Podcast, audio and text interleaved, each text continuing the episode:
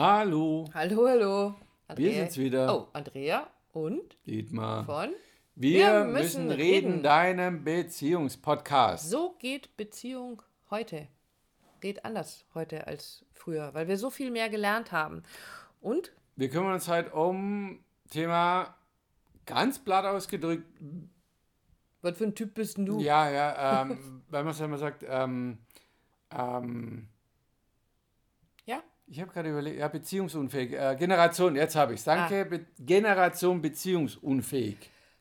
Ist auch ein cooles Schlagwort. Ja. Ähm, uns begegnete ähm, ein Klient in der Einzelarbeit, der ähm, sagte, ich habe das Gefühl, ich bin anscheinend echt nicht beziehungsfähig. Wie drückt sich das aus? Wie drückt sich das aus? Das war natürlich meine Frage. Und dann hat er mir geschildert, ja, also ich lerne immer wieder Frauen kennen und ähm, ich wünsche mir das auch irgendwie total. Aber wenn die dann in meinem Leben sind, dann habe ich so das Gefühl, das wird mir alles plötzlich zu viel und Die dann stressen mich. die, dann wollen die mich öfter sehen, als ich das will. Dann habe ich so das Gefühl, dass meine, äh, also die Zeit, die mir für, die ich für mich habe, da bleibt mir gar nichts, weil wenn die dann bei mir sind oder ich bei ihnen bin, dann kann ich ja all die Sachen nicht machen, die ich sonst so tue. Also ich muss dann, äh, also ich kann dann jetzt nicht, äh, kann ich nicht einkaufen gehen, meine Wohnung putzen oder was weiß ich was und Kann ich schlabberig rumlaufen zu Hause ich, vielleicht? also ich kann so, ja, und also irgendwie habe ich das Gefühl, Es begrenzt mich. es, es begrenzt mich, das stresst mich total. Und ähm, dann war auch noch, also als anderes Beispiel, ein äh, Pärchen, äh, bei dem beide so sehr ähm, auch irgendwie so, also es ist eine andere Facette des Gleichen. Wir waren jetzt gerade be- beim Thema Generation beziehungsunfähig. Ähm, oder ich, ich, nee, ich lasse das jetzt weg. Also das lasse ich jetzt weg, da kommen wir eventuell nachher dazu.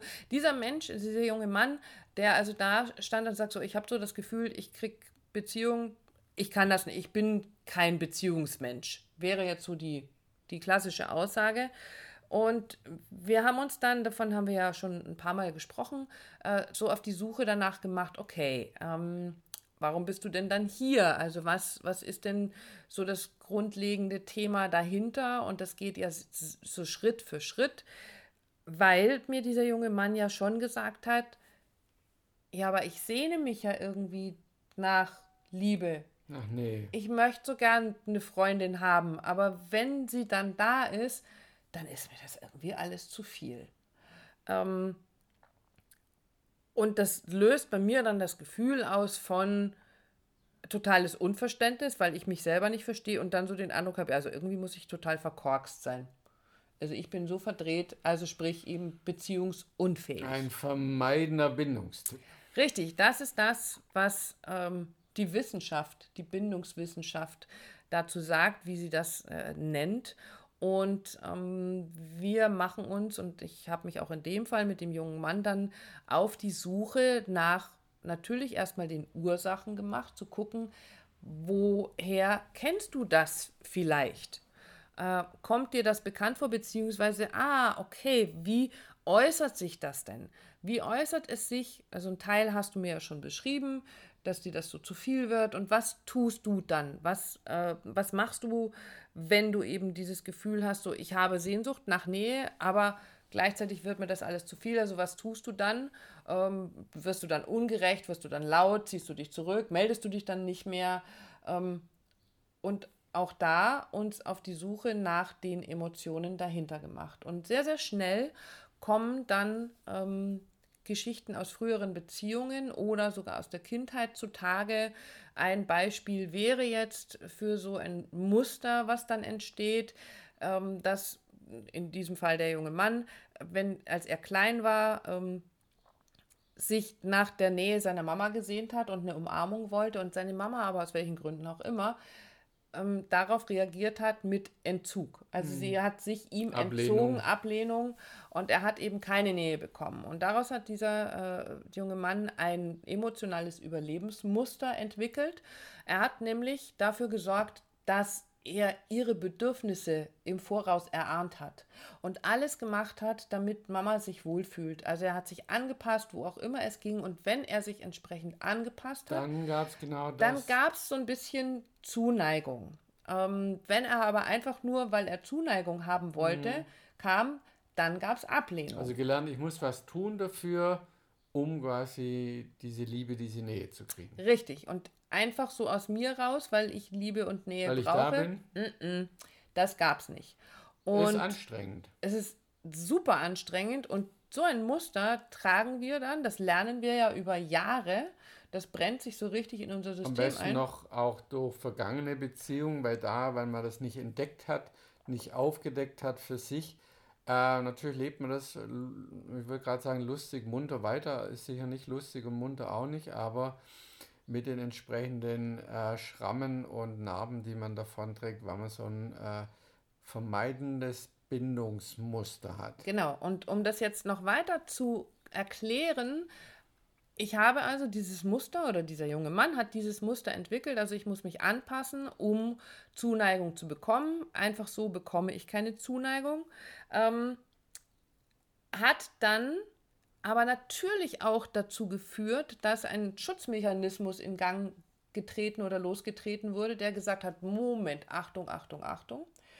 Wenn du deine Bedürfnisse immer in den Hintergrund stellst, wenn du jetzt jemanden kennengelernt hast und dann sagst du, ich kann da in der Zeit jetzt nicht wie so ein Schlusi rumlaufen oder ich kann in der Zeit nicht mein Auto reparieren, wenn meine Freundin bei mhm. mir ist oder meine Wohnung aufräumen, ähm, sondern ich muss mich um die Bedürfnisse meiner Freundin kümmern, dann heißt das noch lange nicht, dass ich dann auch die Zuneigung bekomme, Na, die ich ist ein Versuch möchte, auf ne? der einzige Versuch, den ich kenne. Ja, aber damit habe ich ja auch, als ich groß geworden bin, irgendwann mal gelernt, Moment mal, du musst auf deine Bedürfnisse achten, die sind ja wichtig.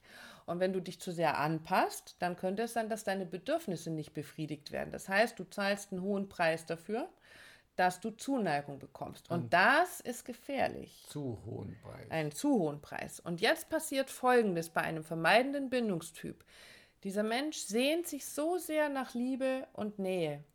Aber immer dann, wenn diese Liebe und diese Nähe sich scheinbar zeigt, schubst er diesen Menschen, der ihm Liebe und Nähe geben möchte, schenken möchte, weg. Weil das ja das alte Muster sein könnte. Also, das sitzen ja gleichzeitig in uns diese Alarmglocken, die sagen, und das ist unser Struggle, in dem wir immer in Beziehungen sind, auf der einen Seite sehne ich mich sehr, sehr nach einer sicheren Bindung und gleichzeitig muss ich darauf aufpassen, mich zu schützen und nicht verletzt zu werden. Und damit bin ich in einer ganz üblen Zwickmühle.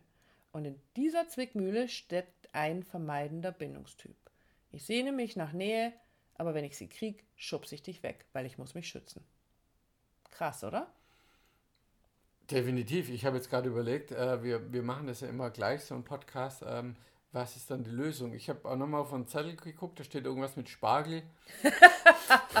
Muster, Spargel, äh, eigenes. Das kann äh, nur, weil du es nicht lesen kannst. Ich glaube, es heißt Spiegel. Es heißt Spagat. Es heißt nicht Spiegel. Also, auch nicht. was passiert ist, eine self-fulfilling prophecy. Ne? Also diese Zwickmühle, ähm, siehst du?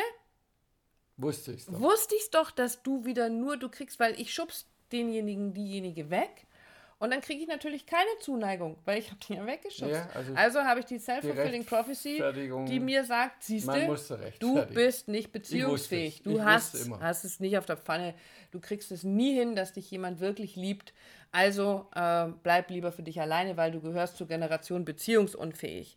Ähm, und das wiederum füttert ja unser eigenes Muster, unser Muster, diesen Spagat zwischen ich sehne mich nach Bindung, ich suche eine sichere Bindung, aber ich muss mich schützen. Also ähm, ein, ein Muster, was da entsteht. Was habe ich mit diesem jungen Mann gemacht? Wir haben uns hingesetzt und haben seinen eigenen Teufelskreis uns erarbeitet. Das, was wir dir jetzt gerade oder ich in diesem Fall sehr viel äh, rede und erzähle, ähm, ist kurz zusammengefasst das Ergebnis, äh, das Ergebnis, äh, das, Ergeb das ist das Ergebnis ja, das war vieler Stunden harter Arbeit. Also wir haben ganz, ganz viel uns die Emotionen angeguckt und haben diesen eigenen inneren Teufelskreis damit quasi aufgedeckt, den ich mit mir selber oder dieser junge Mann mit sich selber ähm, ständig durchlebt, aber der sich natürlich auch auf Außenbeziehungen auswirkt. Das heißt, also es gab einmal diesen eigenen Teufelskreis und dann diesen Teufelskreis, diesen Zyklus, dieses Muster, in das dieser junge Mann immer in äh, Situationen geraten ist, wenn er mit anderen Menschen in Beziehung war. Also auf der ganz engen Beziehungsebene mit Partnerinnen, aber natürlich auch in der beruflichen, äh, im beruflichen Bereich, egal wo immer tauchte dieses Muster wieder auf. Und ähm, dieses Erarbeiten hat bei ihm zu so einem Aha-Effekt geführt. Ach, jetzt verstehe ich, warum das so ist.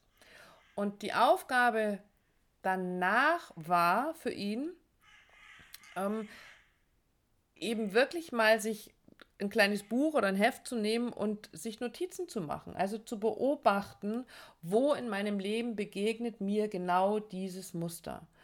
Um dann nachzuspüren, macht das denn Sinn? Also wir sind noch lange nicht an dem nächsten Schritt, um zu sagen, hey, wie lösen wir dieses mhm. Muster auf? Wie kann ich das umstricken, beziehungsweise wie kann ich eine korrigierende Erfahrung machen? Aber was ich sagen kann, ist, dass wenn ich erstmal erkannt habe, dass ich ein vermeidender Bindungstyp bin, kann ich erstmal in diese Beobachtung gehen und kann gucken, okay, wo begegnet mir das?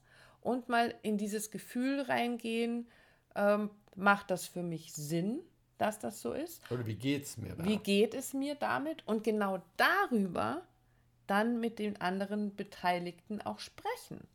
Weil dann begegnen wir uns wieder auf einer anderen Ebene und das hatten wir ja in der letzten Folge, dann kommen wir von dieser Sachebene runter zu sagen, ähm, du, ich kann, also ich mag das einfach gar nicht so viel Zeit mit dir zusammen sein, weil dann habe ich nicht so viel Zeit an meinem Auto rumzuschreiben oder äh, meine Küche mhm. zu weißeln oder meine Wäsche aufzuhängen, sondern dann gehe ich auf die Emotionsebene, dann erzähle ich dem anderen von meinen Emotionen und dann kann der, diejenige völlig anders darauf reagieren. Wird er auch. Wird er oder sie dann auch, weil auch sie dann so einen Aha-Effekt hat und weiß, ah, dieser Mensch steckt da in so einem Muster fest, das kann ich vielleicht sogar total nachfühlen.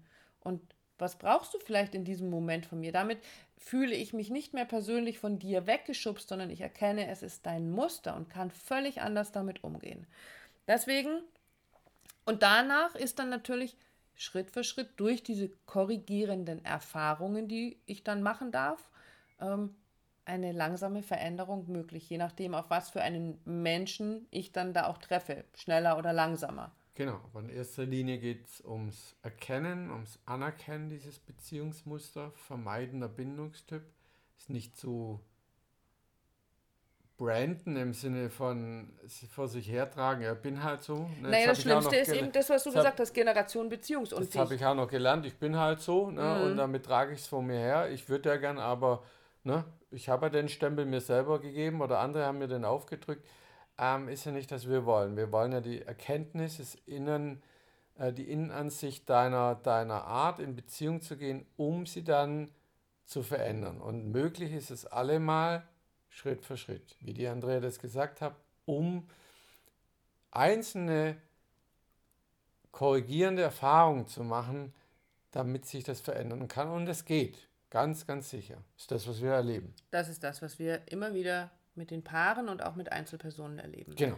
Und wann immer du dazu eine Frage hast, zum vermeidenden Bindungstyp, ähm, oder zu dem, was wir jetzt erzählt haben, schick uns eine Mail, schick uns eine WhatsApp, ruf uns an. Du findest alle Kontaktdaten in den Show Notes. Wir freuen uns drauf, mit dir in Austausch zu gehen und wir werden mit Sicherheit in den nächsten Folgen noch so ein bisschen mehr über die anderen Bindungstypen Definitiv. erzählen. Definitiv.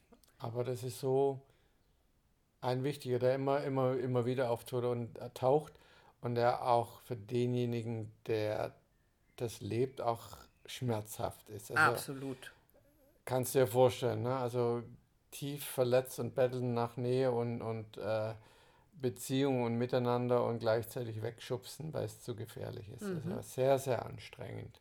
Genau. Und wann immer du Hilfe brauchst, dann meldest du dich auch bei uns. Genau. Wir freuen uns auf die nächste Folge und wünschen dir bis dahin alles Liebe. Bis dann. Ciao.